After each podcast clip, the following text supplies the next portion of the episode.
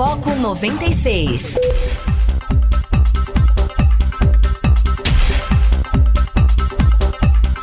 Muito bom dia, está começando o Foco 96, aqui na sua 96 FM, a FM oficial de Goiás.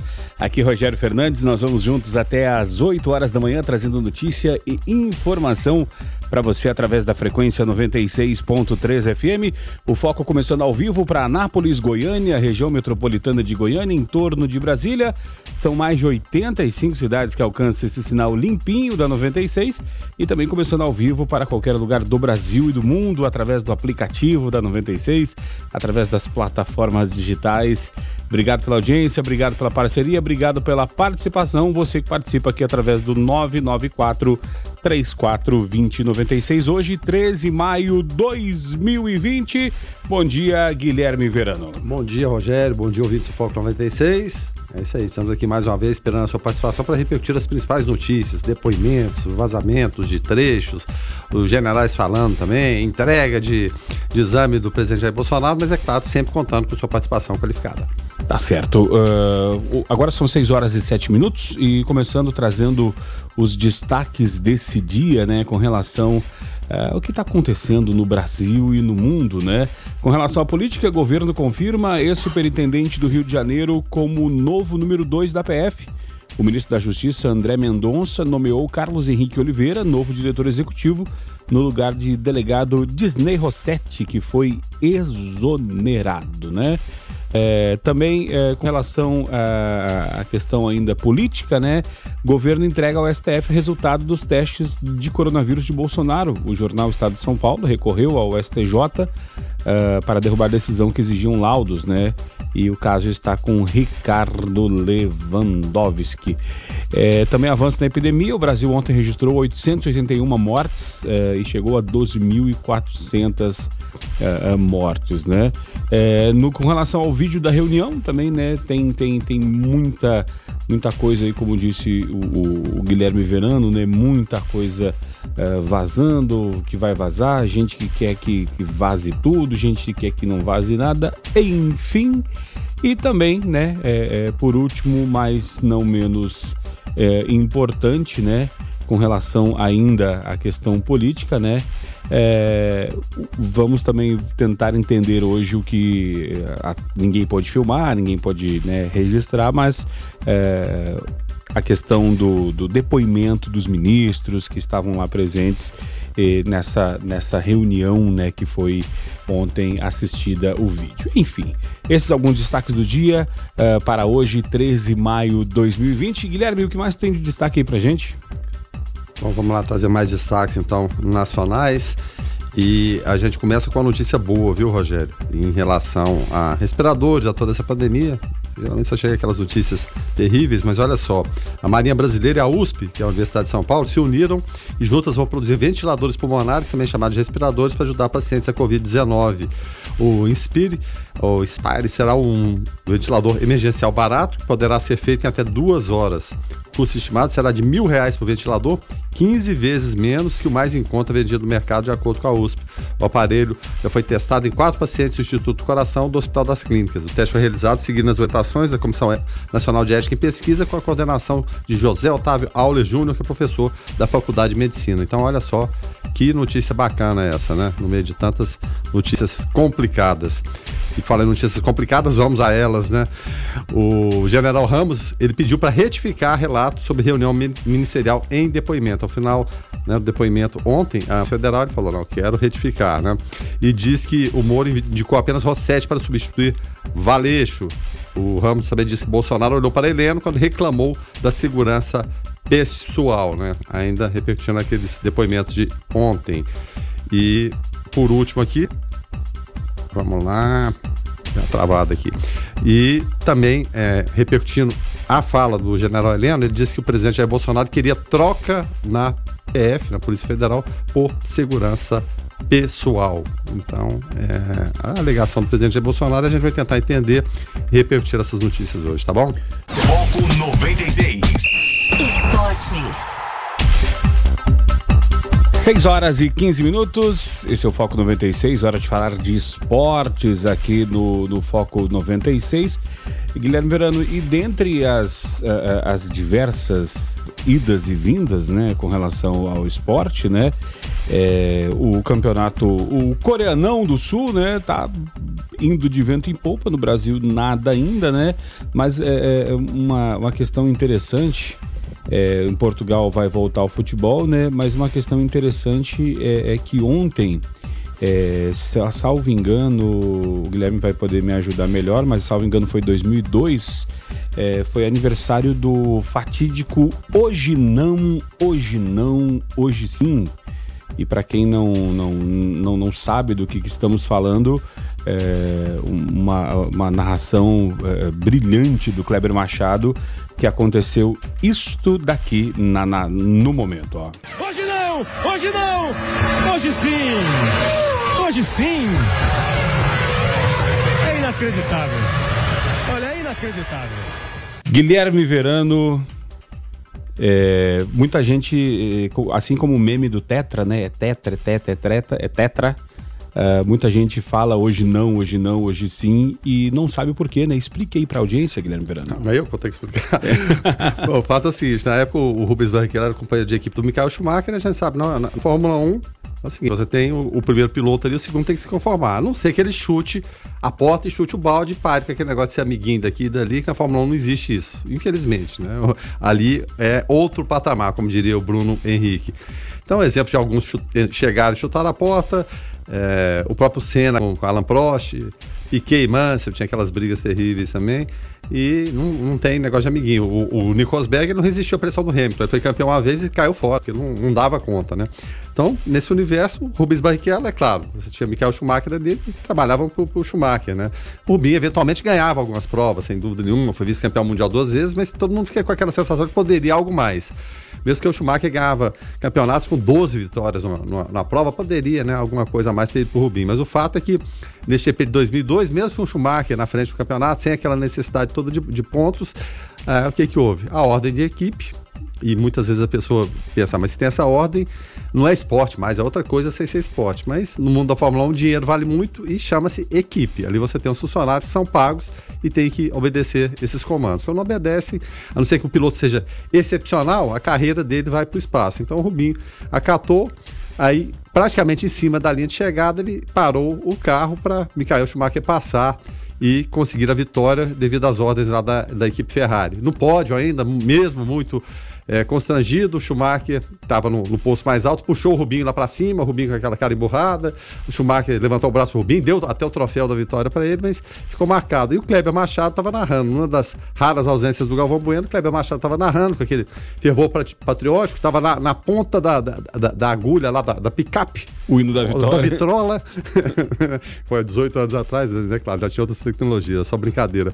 Para tocar o hino da vitória. Mas aí, rapaz, hoje não, hoje não, hoje não. Não, e, e a, e a construção, e a construção da, da, da última volta, para quem. Eu, eu ouvindo ontem, porque era dia das mães.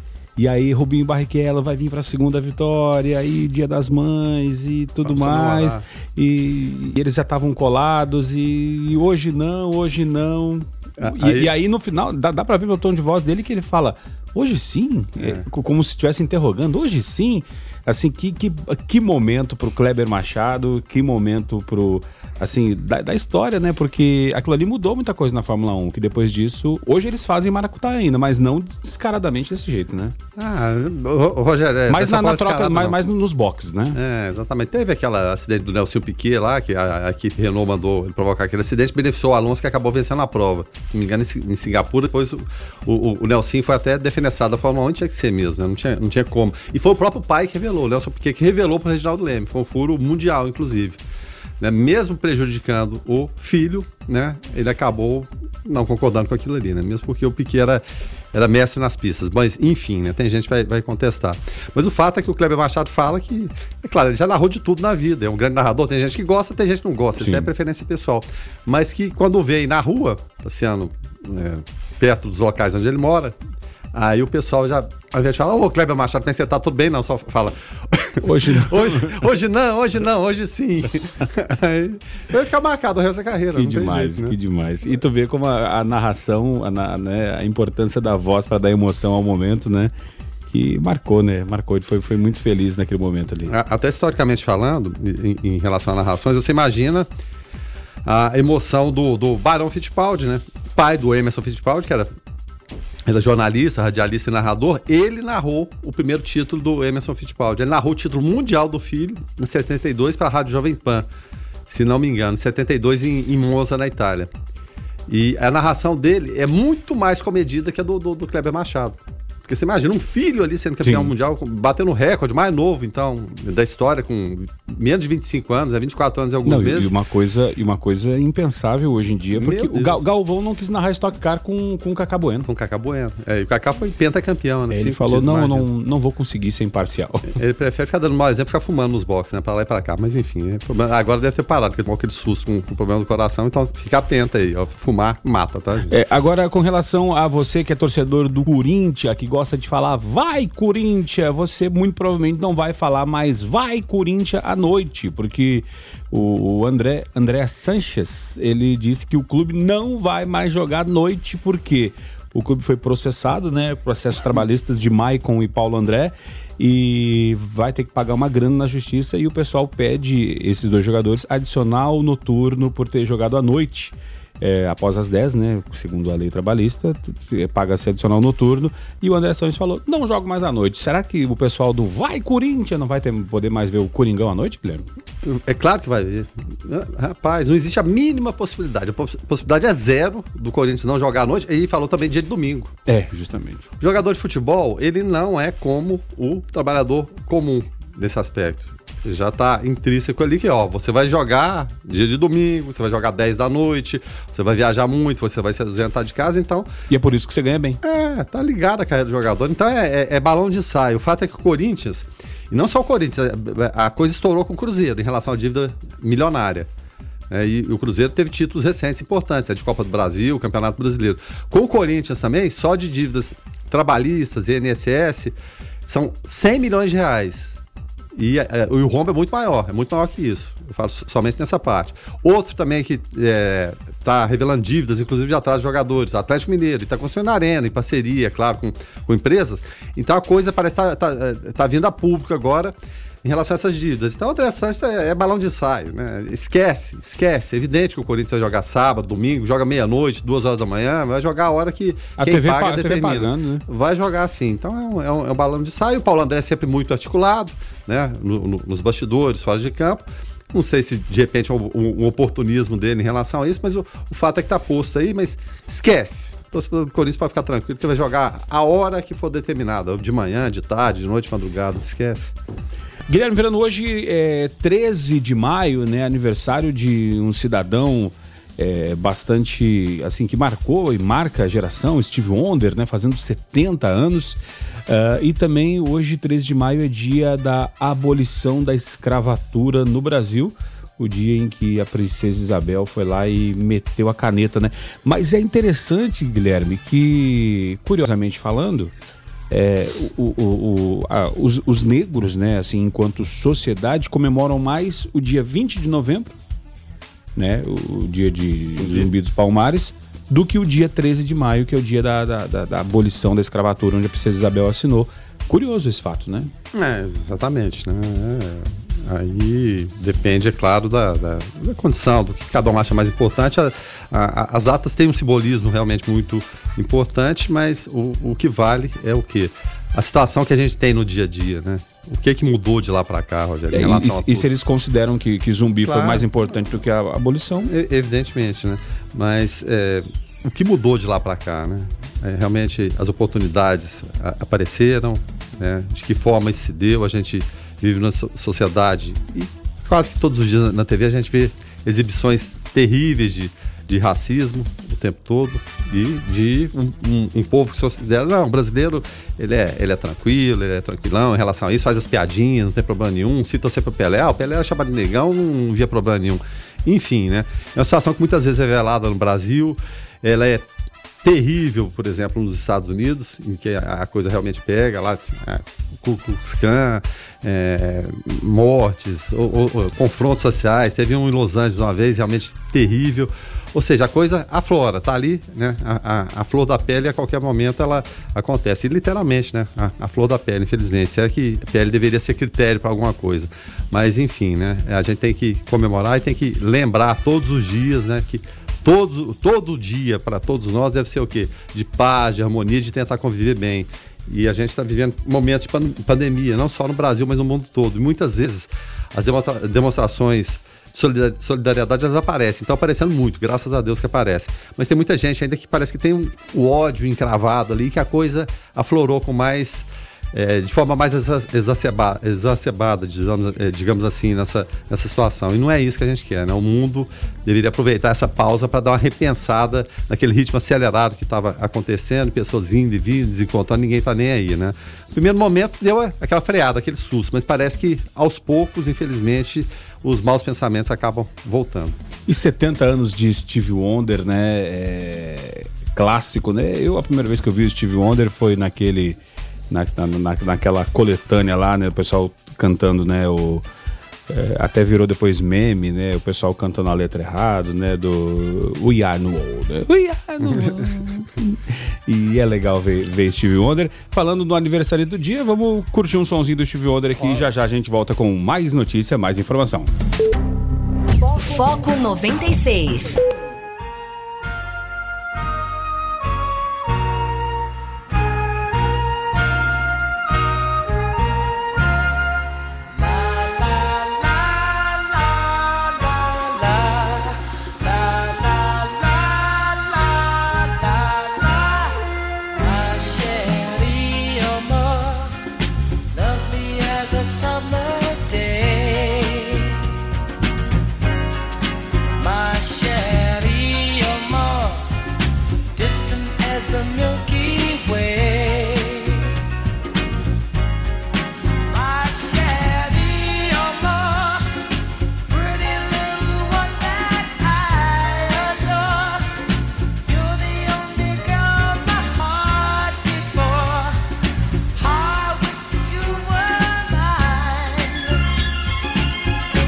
Ouvimos aí o aniversário do dia Steve Wonder, né?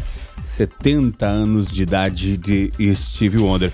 Guilherme Verano, antes do intervalo comercial, para a gente poder entender eh, um pouquinho e poder introduzir o tema, é, ontem, né, é, depois da, da, revelação do vídeo da reunião, Bolsonaro decidiu entregar o exame, né? É, e a princípio o Bolsonaro está falando, ele deu até duas entrevistas ontem, uma pertinho da outra, uma os jornalistas tiveram que fazer tipo um movimento lá, porque estava na parte de cima do, do, do, Planalto. Ficou até engraçado lá do alto, né? É, justamente, do alto, do, do, do lado, lá de cima, Bolsonaro, visto por um outro ângulo. Agora, a, a, questão é o seguinte: será que decidiu soltar o exame, o resultado do exame, que se deu certo, deu, deu negativo ou positivo, tanto faz, mas é, por causa é, que às vezes o vídeo teria a revelação do fato que ele não queria mostrar via resultado de exame? Olha, rapaz, é. Que bom assim que a gente conseguiu virar essa página, né? Porque virou uma, uma mini novela dentro de um enredo, assim, tem tantas novelas no, no, dia a dia, né? Uma simples questão fica parecendo assim, queda, queda de braço. Não, mostra, mostra isso, aquilo. Vamos criar alguma coisa aqui? Mostrasse logo, acaba com isso, vira. A gente tem temas tão, tão mais importantes, né, para lidar no dia a dia, para revelar. Isso é importante. Agora, uma coisa boa dentro disso tudo é que o presidente parece que resolveu usar a máscara agora, sim, né? Sim. Não, Rogério? Isso aí, pelo menos, é, é importante, é, é, bom essa demonstração, porque muitas vezes a gente fala que os sinais que vêm de autoridade ou vêm de outra, seja presidente, governador, ministro, ou seja, enfim, elas ficam controversas, porque se o cidadão vê uma autoridade não usando, pensa, ah, não vou usar, né? não vou usar, não, não precisa de usar, isso aí não faz a mínima diferença. Então, tomara que viremos essa página logo e o tema agora do dia, que são os depoimentos, a gravação, e que a coisa seja célere também, né? Se tiver que divulgar, divulgue, se não for para divulgar, não divulgue, mas pelo menos a, a, verdade venha à tona, a gente siga adiante. A gente precisa de seguir adiante. A gente tá parando muito tempo todo, tá, igual aquele carro que tenta pegar num tranco e pega e lá apaga de novo. E não pode ser dessa forma, ainda mais num país como o Brasil.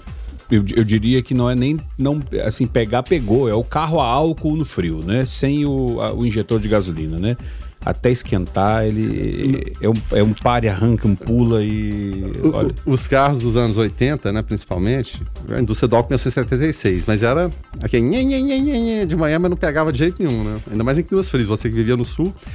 Então depois, é, junto veio o quê? Tinha injeção de gasolina, que é, você justamente. tinha do lado, do lado esquerdo ali, perto do volante, tinha um reservatório de, de, de, gasolina, de gasolina ali, você injetava para tentar fazer o carro pegar. O injetor, deixava... o injetor mais o afogador, né? Isso. Tinha que ser usado na hora Aí correta. você tinha que puxar, exatamente. E ficava ali 5 minutos, 10 minutos esquentando, porque senão não ia, não, não, não andava. É claro que a coisa evidentemente evoluiu e a gente hoje tem, tem essa excelência em relação a, a dois tipos de combustível, chamado flex, né? você usa o, o etanol e também o combustível. Mas era uma luta, rapaz. Você deve se lembrar disso. É, né? eu, eu já tive muito carro carburado, hoje tem um carro carburado novamente e é interessante que quando estragava esse afogador, hoje o meu veículo não tem afogador, é, usava aquele tubinho de desodorante avanço com gasolina dentro, abria o, abria o carburador é, é, e dava aquelas duas borrifadas tch, tch, e aí acelerava lá. Todo, todo uma, assim, tem todo um ritual, né? Então, é, o, o, que o Verano disse é justamente a sensação essa do, do carro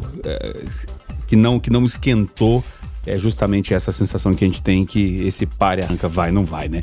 Quem tá chegando por aqui é Jonathan Cavalcante com Igreja em Ação. Bom dia, Jonathan, paz e bem. Muito bom dia para você, Rogério Fernandes, Guilherme Verano, a toda a nossa equipe e de modo especial aos ouvintes que nos acompanham aqui no Foco 96 nesta manhã de quarta-feira, dia 13 de maio.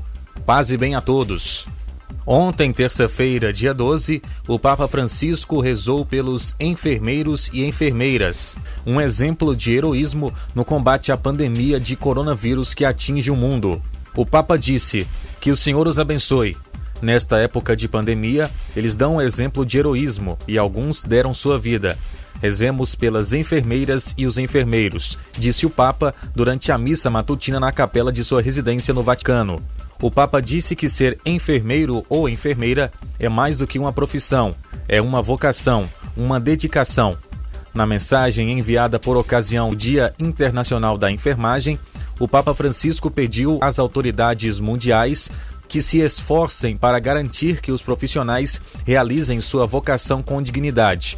Para o Papa, os enfermeiros e enfermeiras não têm apenas conhecimento técnico científico, mas também sua profissão está constantemente iluminada pela relação humana e humanizadora com o doente. Por isso, ele os considera os santos da porta ao lado. Francisco recordou que tais profissionais estão ao lado de pacientes e familiares, em cada fase da vida, do nascimento à morte, doença e recuperação, para ajudar a superar as situações mais traumáticas.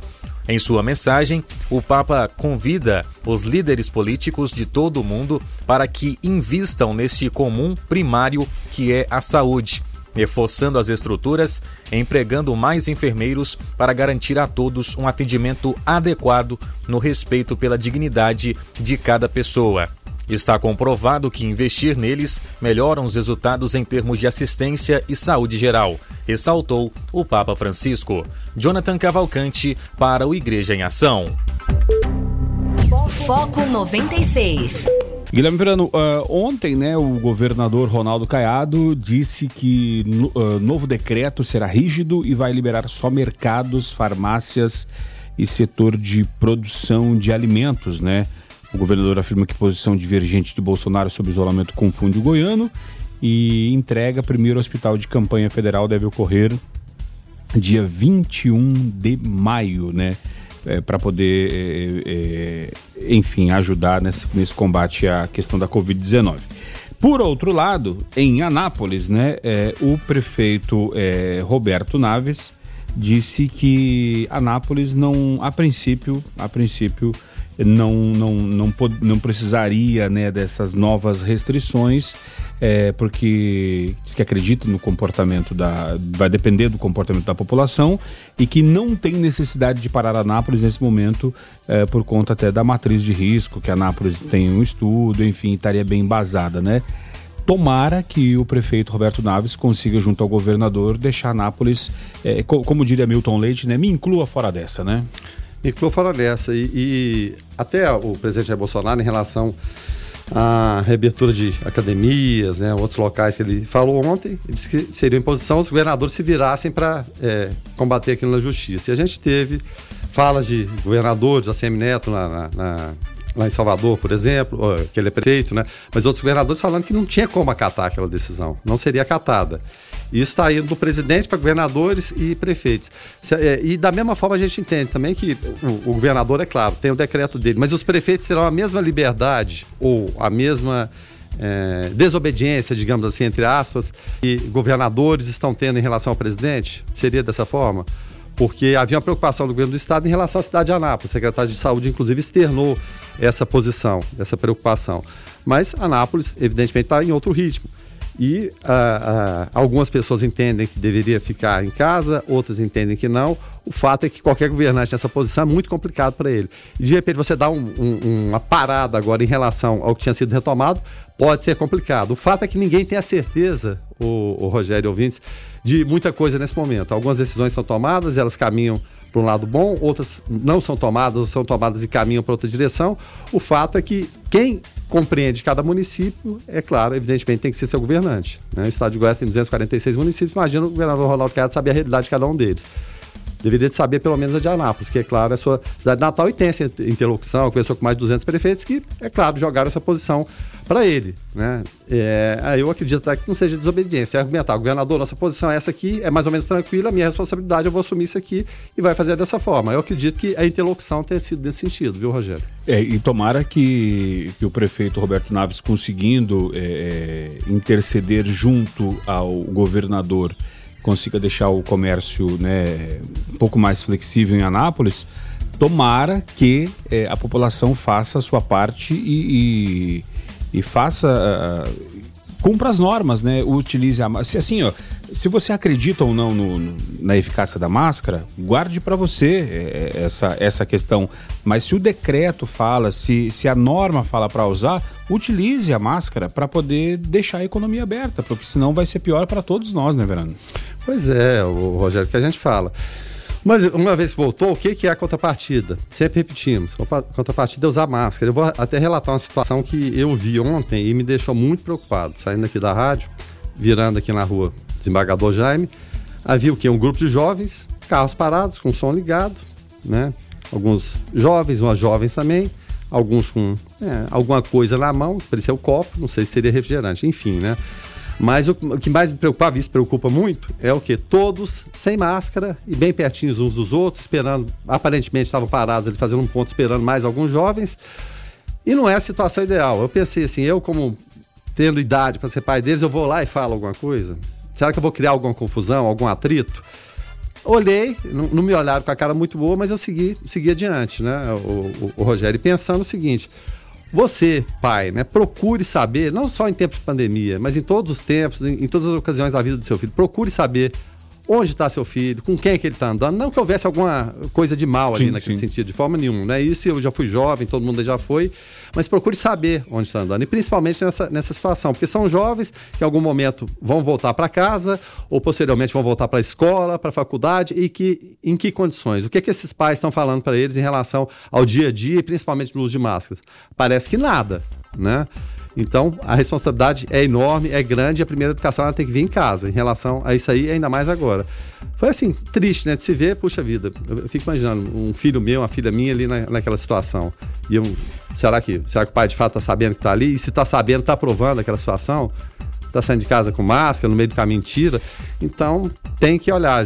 Não podemos ser pais bananas, porque senão depois a gente vai ter que descascar muitos abacaxis. Justamente. E só para salientar é, se você não puder ficar em casa, não tiver como, tiver que sair para trabalhar, cumpra as normas, use a máscara, respeite o distanciamento social para que é, pouco a pouco a, a, vida possa voltar ao normal, todos fazendo a nossa parte vai dar certo, só que tem que fazer a nossa parte, usar a máscara e respeitar o isolamento social e não se aglomerar, gente. Vamos ficar mais recluso nesse momento, fazer suas atividades essenciais mesmo para logo, logo poder voltar à normalidade.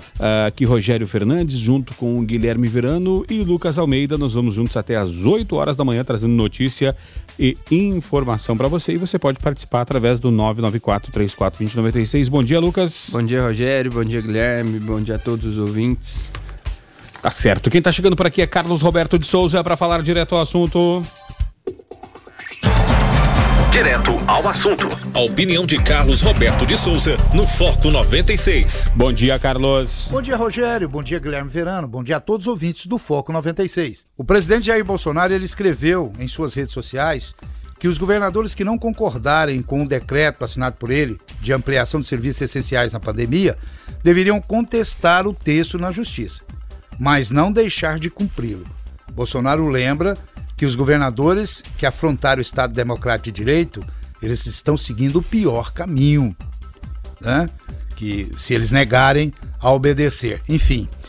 Só que eu percebo que teremos aí mais uma briga, mais uma rusga. E por que, que eu estou dizendo isso? Porque o Supremo Tribunal, em abril, ele, ele determinou que cabe aos estados e municípios né, dizer que as atividades essenciais. E aí está o problema. Quais são as atividades essenciais? Quem pode decidir sobre elas? Bom, não sei. Mais uma vez, os poderes vão entrar em colisão devido a essa briga de poder e mais uma vez o povo no meio disso tudo sem saber o que fazer e a quem seguir. E eu te pergunto, quem devemos obedecer? O presidente ou o Supremo Tribunal Federal? É incrível, né? A gente sempre estar nessa dúvida. Eu, a vida toda, ouvi dizer que decisão de juiz a gente não discute, cumpre. Mas agora é o nosso presidente que diz que se os governadores ferirem o nosso Estado Democrático de Direito, eles estão seguindo o pior caminho. Eu não quero, não sei o que quer dizer isso. E o direito de vir e ir é um direito constitucional. Então, se eles cortarem o nosso direito de ir e vir, eles estão ferindo o nosso direito democrático. Enfim, é muito complexo isso. O decreto de Bolsonaro ele inclui salões de beleza, barbearias e academias de esportes como estabelecimentos que devem ficar abertos no atual estado da pandemia. Agora, o engraçado disso tudo é que parece que o ministro da Saúde não foi informado disso, não. Por que eu estou dizendo isso? Numa entrevista que ele estava concedendo aí, ao saber dessa notícia incrível, né, pela imprensa, ele ficou claramente constrangido. Mas enfim, esse aí é outro assunto. Mesmo com essa determinação do presidente, pelo menos os governadores dos estados de Alagoas, Amazonas, Bahia, Ceará, Goiás, Pará, Paraíba, Paraná, Pernambuco, Piauí, Rio de Janeiro, São Paulo, Sergipe e Distrito Federal já disseram que não vão obedecer o decreto do presidente. Eles não consideram essa lista do presidente como serviços essenciais, conforme aí foi decretado e editado pelo presidente e publicado no Diário Oficial da União. Além deles, o Rio Grande do Norte afirmou que não abrirá academias de esporte, mas salões de beleza e barbearia já estavam e vão continuar então funcionando. Em Santa Catarina, as três atividades já estavam liberadas por determinação do governador, então continua-se. Os governadores dos outros estados até agora não pronunciaram, não se manifestaram. E aí é que, como sempre, vem a dúvida: no caso do Estado de Goiás, que é o nosso caso, os empresários devem seguir, devem obedecer a quem? Ao presidente Jair Bolsonaro, que os autoriza a abrirem seus estabelecimentos, ou ao governador Ronaldo Caiado, que não autoriza eles a abrirem os seus estabelecimentos? Pois é, como eu já disse, é essa tormenta que vive o povo desde que essa maldita pandemia começou. E eu não sei quando e como essa disputa vai nos ajudar. Fiquem todos com Deus. Ademã que eu vou em frente de leve. Guilherme Verano, esse vai e vem, e puxa, um autoriza, outro desautoriza. É... Se a pessoa chega agora e tenta uh, entender uma diretriz e um posicionamento, ela está perdida. Se, é, quando você entende o fio da meada, você sabe mais ou menos o que fazer. Mas imagina aquela pessoa que chegou agora no Brasil e precisa é, e precisa disso, né, para de, desse direcionamento, né, é, ou de um posicionamento político, ela entra meio que em colapso, né? É, principalmente porque a gente está é, tendo que cuidar de outras pautas. É claro, tem essa, essa pauta, evidentemente, da, da Covid, mas outras pautas que não tem nada a ver com o momento mais importante, que é o momento da saúde. Em relação ao Goiás, o governo, o governo Ronaldo Caiado foi um dos primeiros a bater de frente, no dia da manifestação lá, a pró-Bolsonaro a chamar o pessoal para ir para casa e tomou medidas duras. Goiás, ele, relativamente em relação aos outros estados, ele está com índices baixos, né, digamos assim. Mas o que assustou, e a gente trazia há dois dias atrás, foi o que? A taxa que já foi a de maior isolamento do Brasil, mais de 60%, ela caiu para o último lugar. Agora essa de primeiro para 27, em torno de 40%. O governador assustou e, é claro, promete medidas mais duras. Conversou com os prefeitos, conversou com mais de 200, 246 municípios. A gente é, entende que cada um deve ter autonomia de tomar as decisões que achar mais convenientes, porque cada um conhece a realidade do seu município. Mas junto com essa autonomia que pese o decreto do governador, eles devem ter feito essa interlocução, vem o quê? As responsabilidades a respeito do que possa acontecer com cada município seja aqui de Goiás ou do Brasil também. O assunto agora é violência doméstica, né? Situação pandêmica exige atenção redobrada para os lares. A, a Coordenadoria Estadual da Mulher em situação de violência doméstica e familiar divulgou nesta quinta-feira eh, passada um informe técnico sobre os impactos da política de confinamento domiciliar para a contenção da pandemia, né? No contexto de violência doméstica e familiar no estado de Goiás. Nos primeiros 30 dias de confinamento, foi observada a redução de 32% das notificações de medidas protetivas de urgência em relação aos 30 dias anteriores e de 38% em comparação com o mesmo período do ano passado, 2019. Por outro lado, houve aumento das autuações no sistema de tramitação do Poder Judiciário de registro de ocorrência de flagrante Tendo em vista os dados levantados, é possível perceber que durante o período de distanciamento social obrigatório decorrente da pandemia, é, houve um aumento dos processos referentes às notificações de situação de emergência. Para tratar desse assunto, estamos recebendo a doutora Tatiane Ferreira da Silva, ela é presidente da Comissão de Direito da Mulher da OAB Anápolis. Uh, Tatiane, um bom dia. Uh, obrigado pela sua gentileza de estar conosco aqui no Foco 96 para tratar desse assunto. Bom dia, é sempre um prazer estar com vocês. Tatiane, para poder começar, é, nesse cenário de pandemia, a mulher tende a ser coagida pela presença, pela presença do companheiro em casa, eu digo assim, é, uma maior parte do tempo em casa? Ela está reclusa com o seu agressor, né? Está em isolamento com o seu agressor, o seu pior algoz é que está ali do lado dela 24 horas por dia. Então ali ela passa a ser vítima 24 horas. Antes ele saía para trabalhar, ela também. Então tinha esse período de afastamento do agressor. Hoje ele fica dentro do lar 24 horas. E não só a mulher, porque geralmente o agressor pode agredir os filhos também, né?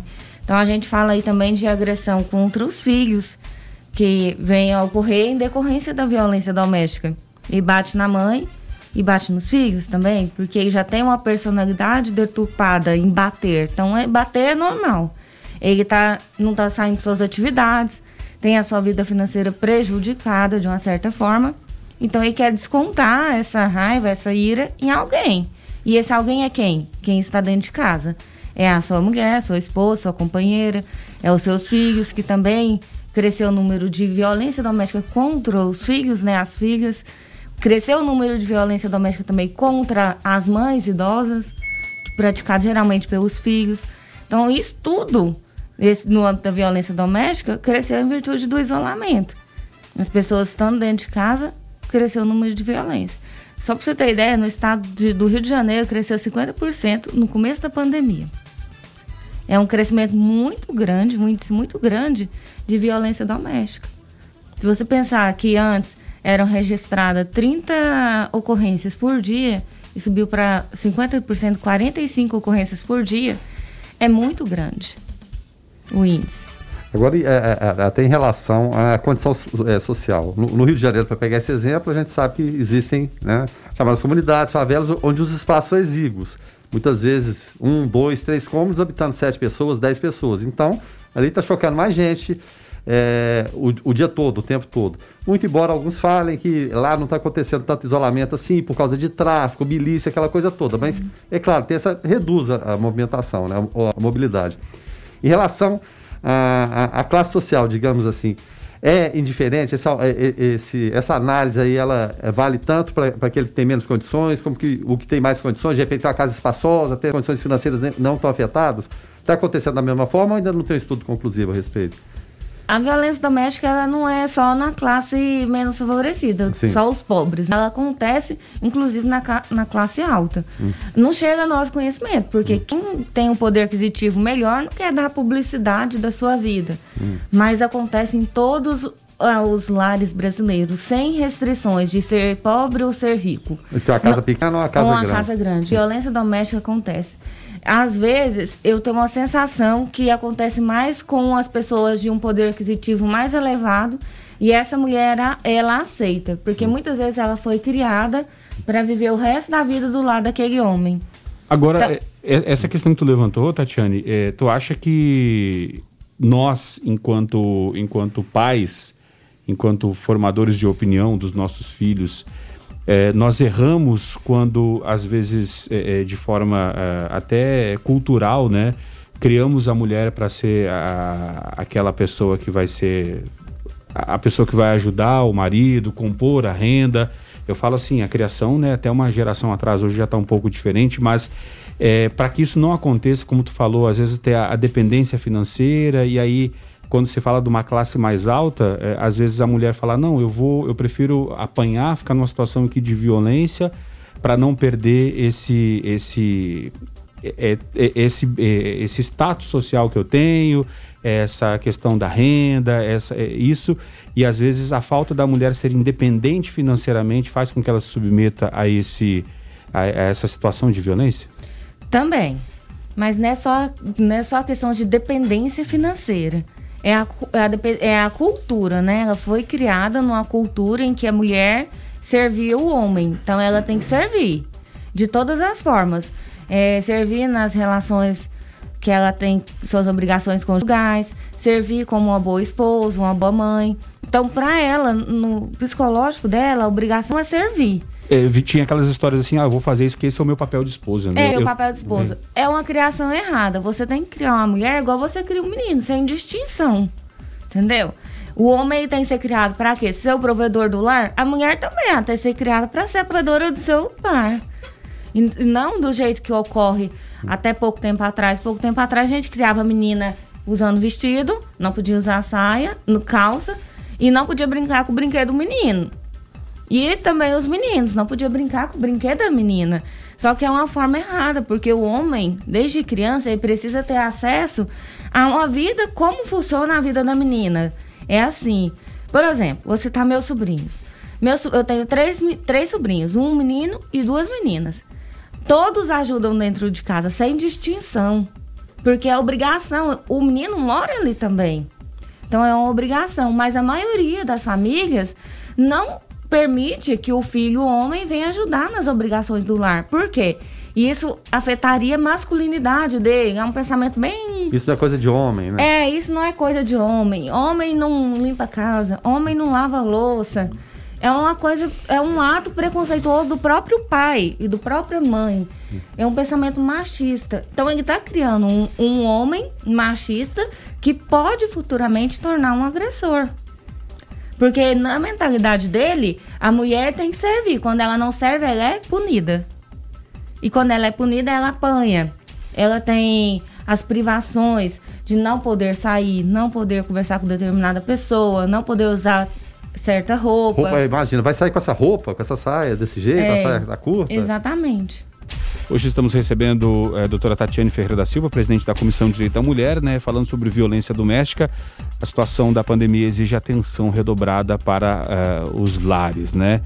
É, e aí a questão, eh, eh, hoje todo mundo em casa, inclusive, principalmente em condomínios, né, tá- tá- já foi alvo de o assunto já, já recebeu repercussão até nacional, né? As pessoas mais em casa os, começou a dar problemas no nos condomínios e a gente sabe que em condomínio um acaba ouvindo a, a vida do, do vizinho, né? Quais os caminhos, né, que, que podem é, podemos ter para proteger né, a mulher nesse momento e para quem está ouvindo às vezes uma discussão e, e precisa é, ainda eh, respeita aquele ditado que em briga de marido e mulher não se mete a colher, espera, n- na discussão já, já aciona a polícia, ou espera mais um pouco para ver no que, que vai dar. Às vezes né, o, o sentimento que tem é, poxa vida, se eu aviso agora e foi só uma discussão, ou ou seu aviso depois e essa discussão ela evolui para uma agressão, né? Como saber o, o time para poder às vezes até se meter numa situação e poder acionar a polícia? É, um, às vezes a mulher nem vai gritar, mas ela vai ser morta dentro de casa em silêncio. Então não tem um time exato. Eu acho que qualquer vestígio de violência doméstica, a obrigação de, de um cidadão, de uma pessoa de bem, é ajudar o próximo. E essa questão de briga de marido e mulher, ninguém se mete a colher, já deixou de existir há muito tempo, né? Se mete a colher sim, pois é metendo a colher que você pode salvar uma vida. No começo da pandemia, eu fiz um, um no meu, meu Instagram, eu publiquei lá onde você pode buscar ajuda durante o período de isolamento. É, pelo aumento de casos logo no começo da pandemia. Aí eu coloquei lá 197, que é o do Disque Denúncia da Polícia Civil. O 190, que é o Disque Denúncia é, da Polícia Militar, ouviu um grito, ligue, que a Polícia Militar vai estar indo até essa casa para atender, para ver o que está fazendo uma verificação. É, 192, que é o SAMU, que é a emergência médica. O 180, que é em caso de violência doméstica, que é um número específico para violência doméstica, que a mulher tem acesso. Até no 190, e a mulher pode ligar e falar que quer pedir uma pizza. E ele Caramba. já tem, já é, até hum. nas redes sociais está sendo bem divulgado. Eu queria pedir uma pizza. É a senha. É a senha. Na, na Aí, Espanha tem a máscara vermelha, né? É. Que...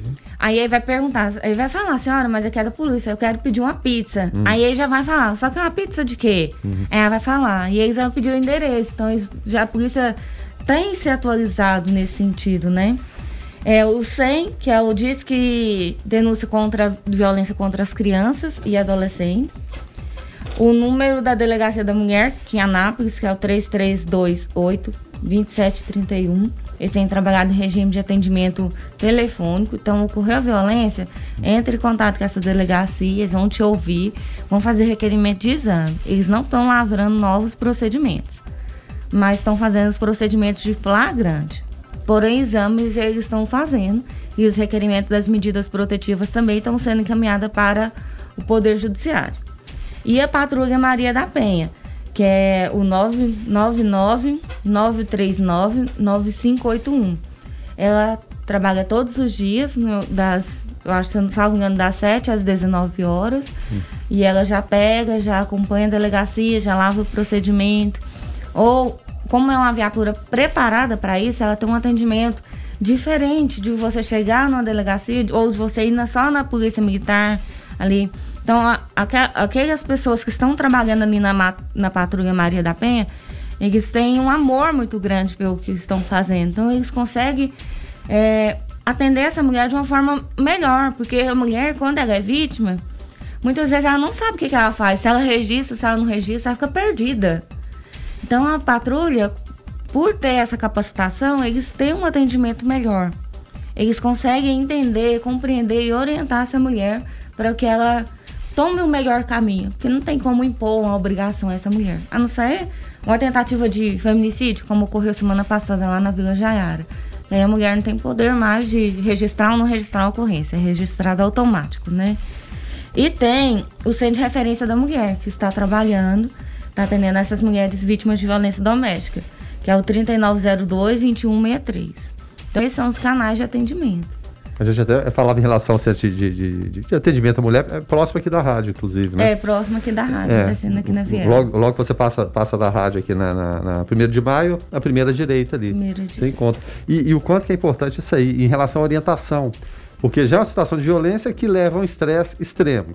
E o como agir, de que forma vai, vai se fazer, né? até falando do, do, do centro de, de, atendimento às mulheres, orientar, né? porque às vezes você tem que sair de casa, tem que sair do, do lar, pegar a criança e tudo, e, e, e vou para onde? O que, que eu vou fazer? Né? Então é muito importante esses canais e, e, principalmente fazer o uso deles. A gente espera que não, não seja necessário, mas no primeiro sinal, e muitas vezes não vem com a violência explícita, a, a física, vem com violência verbal. É, pode começar. Rogério falando de vida em condomínios, ali, na prática, todo mundo escuta a vida de todo mundo Sim. e sabe mais ou menos como que é o comportamento diário. Então, ficar atento a isso não é denuncismo. Denuncismo é ficar atento né? Que pode ser você, pode ser com outra pessoa também. Então é importante, importantíssimo sempre frisar esse canal de comunicação. E as mulheres que estão sendo vítimas de violência doméstica não tem para onde ir, aqui em Anápolis tem uma casa de apoio Isso. que recebe essas mulheres. E essa casa está funcionando normalmente para receber essas mulheres. Então, de referência faz encaminhamento para essa casa de apoio, essa mulher é levada para essa casa e pode ficar lá até, me engano, 60 dias. Pode levar os filhos, mas é o isolamento. Ela não vai ter contato com o mundo externo. Pode uso, uso de telefone, ela não vai saber onde é essa casa, para não passar informação, até mesmo para não correr risco a própria vida ou a vida do seu filho, que caso esteja com ela, e das pessoas que trabalham na instituição, né? Não é no, igual o Cevão em Goiânia, que todo mundo sabe onde que é. Uhum. Não é igual. Essa casa é escondida, ninguém sabe, nem eu sei onde é. Olha e só. essas mulheres podem ficar lá nessa casa. É, isso, isso até eu ia te perguntar, Tatiane, porque quando o- o- há uma situação né, de. É uma situação muito complexa, né? Para quem já teve eh, a oportunidade de presenciar ou de ver, ou até de passar por isso, sabe que envolve uma série de questões, porque envolve. Eh, não, é, não é uma simples ocorrência, né? Envolve. eh, envolve sentimento, envolve a decepção de às vezes de um fim de um relacionamento e aí tem a questão passional, amor no meio, é, ou uma, uma junção de sentimentos, enfim, aí é, os psicólogos vão explicar um pouco melhor, mas é, é, tem a questão financeira, porque ali vai haver uma ruptura naquele momento e, e uma quebra de vezes até de provisão, enfim, ou de repartição de, de bens ou de dívidas, enfim, que seja. Tem a, a, a questão dos filhos, tem pressão da família, que às vezes a mulher é vítima naquele momento, mas a família não sabe daquilo e fala, pô, mas ele é um homem tão bom, ele paga as contas, né? E aí, às vezes, a, a, a vítima acaba saindo como. A vítima da agressão acaba ficando na visão da família até de uma forma é, errada, né? Pô, mas você quer sair de um relacionamento É, que. é pouco compreensiva. É, just- justamente, tem toda essa questão. Então, é, quando, qu- quando ela entra em contato, ela precisa entrar em contato é, especificamente com a Patrulha Maria da Penha, ou se ela ligar no 190, a, a, a polícia já faz esse, esse direcionamento é, e já manda essa equipe especializada, que tu falou que tem esse atendimento mais personalizado. E, e num segundo momento, é, tu falou dessa casa de apoio, é, tem uma, é, é, essa rede. É, ela está preparada para já dar esse encaminhamento? Olha, então vimos essa situação, já vamos tirar ela, levar para essa casa de apoio, ou ela precisa buscar outros, ou, outros meios é, para poder sair da, daquele local de risco e até como que é na prática essa, é- é- essa o, o trâmite, né? O trâmite dessa situação. Na prática, a rede de apoio às mulheres vítimas de violência doméstica de Anápolis está em construção ainda, né? É- não depende só de, dos apoiadores, depende dos nossos gestores públicos. Então, a dependência é grande. Mas a, a Patrulha Maria da Penha atende em horário comercial. Ela presta todas as orientações e encaminha para o registro da ocorrência se a situação for em flagrante. E o 190, em qualquer horário, qualquer momento, a pessoa pode procurar o 190. É um atendi... O 190 eu costumo falar assim, é o genérico, que vai te atender como ele atende todas as ocorrências. O especializado é a Maria da Penha, mas, Mas, ela às vezes está em outra ah, tem ação. outra ocorrência ou é fora do horário. Aí encaminhou para a delegacia em situação de flagrante, por exemplo, a delegacia já vai dar o encaminhamento para o centro de referência da mulher. Lá no centro de referência, ela pode falar que precisa de uma casa de apoio. Aí o centro de referência vai entrar em contato com a presidente da casa e a presidente vai buscá-la para que ela possa ir para a casa de, de acolhimento. Hoje nós estamos recebendo a Tatiane Ferreira da Silva, ela é presidente da Comissão de Direito da Mulher. É, estamos falando a respeito de- da questão de violência doméstica, né? É, o, o ouvinte, o Lucas Assis, do Jardim Progresso, fala: Bom dia. É, penso que estamos vivendo a geração que falavam que não iria criar os filhos como foram criados, pois eram educados com mais rigidez e havia respeito pelos pais e aprendiam que não era não, que não era não, né? Com isso, criaram filhos sem regras e fazendo as vontades. Eh, o resultado são homens que não aprenderam a aceitar o não ou uma negativa, por isso partem para agressão. Creio que o melhor caminho eh, que eu tento seguir com meus filhos, sem violência, mas com rigidez, de que não podemos ter tudo o que queremos, né? Obrigado, Lucas Assis, pela tua participação. Agora, é, é com relação a isso que, que o Lucas tocou aqui, Tatiane, é, a questão da, da criação, né? É, essa família, quando ela quando ela ela tá nessa situação, é, os filhos tendem a ser violentos também? Gera aquele ciclo, né? A gente vem de uma geração que muitas vezes o, o pai que está batendo na mãe e o filho está vendo hoje, ele viu o pai bater na mãe dele dentro de casa. Então ele vem de um ciclo de violência doméstica. Se não é a mãe, é uma avó, é uma tia, então ele viu. Então para ele é normal bater. Até teve uma alteração na lei Maria da Penha agora, é, há mais ou menos uns 20 dias atrás, até fiz um vídeo e postei, que o homem que está praticando violência doméstica agora ele vai ter que fazer acompanhamento é, psicossocial. Vai ser acompanhado, é, participar de sessões em grupos e acompanhamento psicológico. Porque aquilo ali não é isolado, é um comportamento. Oi? Porque essa agressão, ela não é um fato isolado, ela é um comportamento dele. É um comportamento. Dele. E muitas vezes o homem, ele não tem a ideia assim, é crime. Ele não tem, porque ele cresceu num lar que ele via o pai batendo na mãe todos os dias. Aí tomar de normalidade. É normal. E assim, é normal. Aí sai pra rua. Não, mas esse comportamento seu é errado. Mas lá no inconsciente dele, durante toda a criação, durante todo o desenvolvimento hum. dele, para ele foi normal. Então, para mudar isso, é muito difícil. Não muda do dia para a noite. É uma luta do agressor para tentar mudar dentro de você, mas, dentro mas dele. Tem que ser feito, né, Verano? Porque se, se como a Tatiane falou, é, um, é uma, uma, uma um, um traço de personalidade desse cidadão, ele vai sair daquele relacionamento, vai entrar em outro relacionamento, e vai, vai fazer e vai fazer de novo. Então tem que, tem que se de alguma forma, lógico, sabemos que é difícil, mas tem que de alguma forma tentar interromper esse fluxo, né? É, e, e, a Tatiana, é claro, no dia a dia, ela já deve ter visto isso aí. O comportamento se, se repete. Ele terminou um relacionamento, aquele cidadão era agressivo, já foi autuado ali, tudo passa para outro relacionamento. Outra Continua. mulher, você pensa assim, não, é, é, é, com a mesma mulher, foi, foi, ver já a segunda, a terceira, e o comportamento tende a, a se repetir. Parece até, né, é claro, quem, quem sou o doutor Murilo deve, deve falar isso aí. É claro, tem aquela muleta, a violência é normal, eu vi minha mãe, ela não reagia, não acontecia nada, ou minha avó daquela forma, e, e cria essa dependência em relação àquilo. Tem situação de estresse, vou descontar ali, é normal. E não entendem, né? É, é como a Tatiana falou, parece que não tem essa compreensão de que aquilo ali é errado. E, é. e acontece esses casos repeti repetidos, como eu disse, de repente tinha um caso de violência com a esposa ou, ou com a companheira, e depois, posteriormente, aparece o mesmo cidadão com outra, outra pessoa e da mesma forma. Acontece repete, né? Hum. Ele termina o relacionamento, aí ele se envolve com outra mulher e começa bem. Aí, num dado momento, começa as agressões. É um comportamento repetitivo. Ele é, é involuntário de uma certa forma. Não é justificando não, claro. a agressão, jamais. De forma alguma. E que o ouvinte não entenda dessa, dessa forma. Mas é um comportamento repetitivo. Ele vai praticar, às vezes inconscientemente, sem saber que aquilo é um crime ou sabendo que é crime, hum. mas ele não, não aceita, porque ele viu a mãe apanhando a vida toda e o pai batendo na mãe. Então, para ele, a mulher tem que aceitar e a sociedade também, porque ele é o homem, ele é o macho. Agora, um, uma questão, a gente fala da violência doméstica, de quem está tá recluso ali na questão do isolamento, né?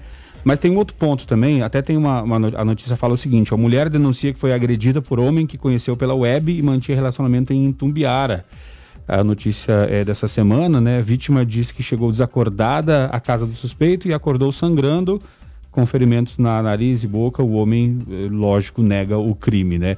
Agora, a, a, a gente vê hoje relacionamentos, Tatiane, é, feitos via chats, via é, aplicativos, né? Que o pessoal fica aí é, naquele flerte, naquele, vai indo, vai indo, vai indo, virtualmente, e aí quando se encontra, às vezes acontece a agressão a pessoa às vezes acha que já está íntima daquela pessoa, né, sem nem conhecê-la fisicamente, né, pessoalmente.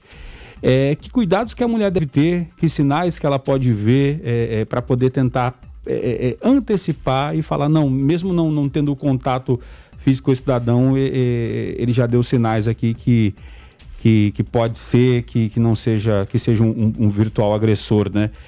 ou não tem como ver isso e é só na sorte mesmo no momento para tentar não ser agredida? Né? Primeiro, a mulher, quando ela se envolve com um relacionamento virtual, ela vai estar se apaixonando por um príncipe encantado, que de fato não existe, com raras exceções, né? Então, por aí você já vê que essa mulher já tem dentro dela uma certa deficiência, uma carência emocional muito grande. Então, para ela enxergar um agressor é mais difícil do que uma mulher que vai se relacionando com um cara que a conheceu presencial. Mas há indícios que ela pode perceber. Por exemplo, se fosse eu, ia pesquisar a vida dele todinha. Entendeu? Ia ver se ele tem processo judicial, ia perguntar para os meus amigos se ele tem ocorrência na polícia, pedir para puxar a ficha dele. Isso não é difícil conseguir. Né? Isso todo uhum. mundo tem um amigo policial, uhum. né? Consegue. Entendeu? Ia pesquisar para ver se ele tem algum tipo, se ele já teve algum tipo de relacionamento, se ele é uma ex-namorada. Assim, mas porque eu sou pior do que o FBI. Mas a maioria das mulheres, elas não são assim. Elas vêm numa carência emocional tão grande, tão grande, que ela aceita tudo. Mas você acha que seria muito agressivo, né? O Verano é pai de menina, eu ainda não sou, mas é, orientar a, a, sua filha, vamos dizer assim, a, a no começo ela dizer assim, ô fulano, então faz o seguinte, me dá teu CPF aí, eu vou puxar tua capivara aqui. E já seria uma forma até de, de quem sabe já uh, inibir um possível agressor para ele falar, opa, se eu tenho alguma coisa aqui de errado, eu já não vou nem seguir o relacionamento à frente? Precisa nem de CPF, só pergunta assim, qual é o nome da minha, da minha sogrinha mesmo? Entendeu? Pergunta ah. o nome da mãe, vai sondando o nome da mãe completo, pede para alguém, para um amigo, para um conhecido, puxar a ficha dele para ver joga no sistema, busca. Hoje o Google busca tudo, gente. É, rede Entendeu? social conta quase tudo de vocês. Se não tem nada lá, é porque temos um problema pela frente. É, e, e, as pessoas mesmo oferecem esses dados né? Sim. De, de, forma espontânea. Uhum. Tá, tá, tu, tá, tudo lá. E, e até em relação a isso que a gente está falando muito da, da, da, violência física. Tem a violência psicológica também. E tem é, extorsões. Pedido de dinheiro, muitas vezes até sem o contato físico, pedem dinheiro e depositam o dinheiro, Tatiana. Como que isso é possível? Depositam dinheiro para. Bom. Você já viu? Teve até uma, uma série de reportagens, não me lembro qual emissora, de mulheres que foram vítimas de golpe. Sim. Mulheres, geralmente, quando ela está entrando ali na terceira idade, que é solteira, elas foram vítimas de golpe. Porque tem um estelionatário do amor, né? Isso. Eles estão, eles se preparam para dar o golpe e tira da mulher quase tudo ou tudo que ela tem, todo o patrimônio dela, eles conseguem tirar. Porque ele trabalha nela a carência. Então ele dá o afeto, mas em troca eu quero alguma coisa que é o dinheiro, que é um bem, que é um carro, que é uma coisa ou outra. A, a ouvinte aqui não, não quis se identificar e fala o seguinte: Bom dia, paz e bem a todos da rádio. Estou ouvindo a rádio e vocês estão abordando um assunto muito importante sobre violência doméstica. Tenho uma dúvida, se tiver com esclarecidas, já agradeço. Há mais ou menos um mês e pouco tive a experiência com um caso de agressão. Não foi comigo, foi com um conhecido, por motivos particulares não vou me identificar. Quero saber qual a posição da justiça no caso de uma agressão em que a pessoa agredida faz a ocorrência, só que depois ela resolve voltar para a casa do agressor. Ela fez a ocorrência e depois voltou para a casa do agressor, no caso o esposo. Mesmo contra a vontade dos familiares, pois sabemos que se teve uma vez, poderá ter a segunda, que nós falamos aqui, né? Qual orientação e medidas cabíveis aos familiares? Tem algo a fazer ou é só aguardar mesmo? A vítima, dependendo do tipo de agressão, ela, a ação pode ser pública condicionada. Então, vai depender da representação dessa vítima. Ela vai na delegacia, registra a ocorrência, ela tem um prazo de seis meses para representar criminalmente contra a vítima.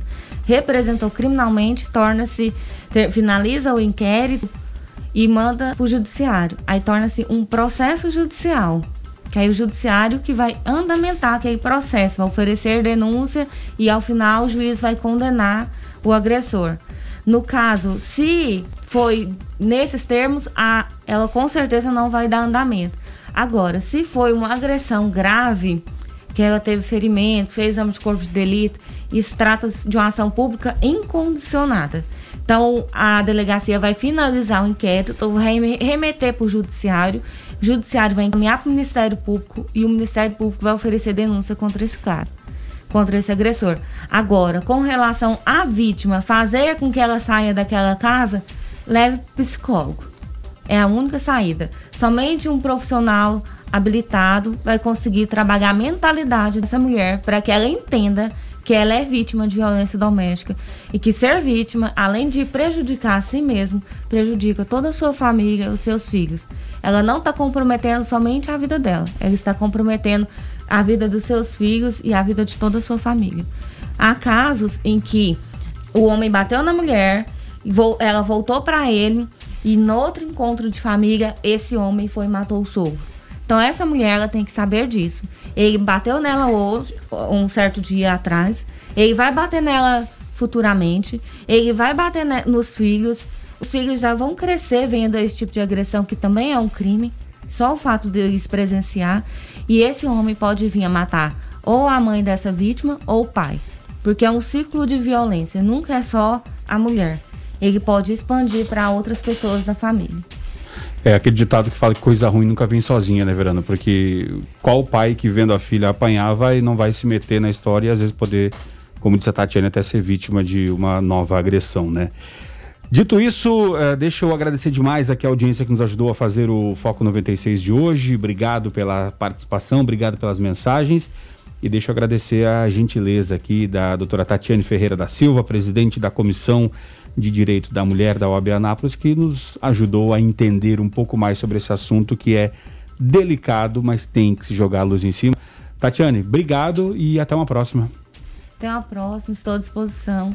Olha, eu tenho um Instagram, fazer mexer, né? Não pode, é, não, por, pode, por gentileza. É a, arroba Tatiane Ferreira ADV. Eu posto com uma certa frequência alguns vídeos e algumas informações para as mulheres que são vítimas de violência doméstica. E se procurar, eu passo os números de telefone onde elas podem estar procurando ajuda. Porque muitas vezes as mulheres não sabem onde procurar ajuda, onde eu começo, o que, que eu faço. Então eu passo os números, olha, procura primeiro lugar, tal lugar. Igual no centro de referência da mulher tem psicólogo, procura o centro de referência da mulher. Porque lá eles vão dar um, um apoio muito grande para que ela tenha uma direção do que fazer daquela situação. Então, Arroba Tatiane Ferreira ADV. Tá certo. É legal, é, é, legal a atitude da Tatiane se colocar como um, um canal para interlocução e poder auxiliar, né? Lucas, até amanhã. Até amanhã, Rogério. Até amanhã, Guilherme. Muito obrigado, Tatiane, por esses esclarecimentos. Eu tenho certeza que orientou muitos ouvintes aí a respeito desse assunto que é muito delicado, mas muito importante, principalmente nessa época de isolamento social. Tá certo. Guilherme Verano, até mais tarde. Até mais tarde, mais tarde a gente tá de volta. Agradecimento a Tatiane mais uma vez pela, pela gentileza, né? Da, da forma clara, objetiva e direta com que ela trata esse assunto e, e, como deve ser tratado mesmo, né? Sem mimimi. É, exatamente, sem mimimi, porque a, a violência doméstica, ela acontece. A gente está falando aqui, alguém está sendo agredido nesse momento, com toda certeza. Então, nós aqui da Fundação somos e vamos ser sempre parceiros nessa luta, tá certo? Obrigado pela participação, então, da Tatiane, Lucas, pela, pela pauta. Rogério também, principalmente você, ouvinte do Foco 96. Tá certo, a gente vai ficando por aqui. É, a ficha técnica do Jornalismo 96 tem apresentação e trabalhos técnicos de Rogério Fernandes, os comentários de Guilherme Verano, a produção é do Lucas Almeida, a coordenação artística de Francisco Alves Pereira, gerência comercial Carlos Roberto Alves de Souza, direção executiva Vitor Almeida França Lopes, 96 FM, 45 anos, a FM oficial de Goiás. Na sequência, você fica com David Emerson, ODW, no Hits 96. E nós voltamos às 5 da tarde no Observatório. Fiquem todos com Deus, paz e bem. Foco 96.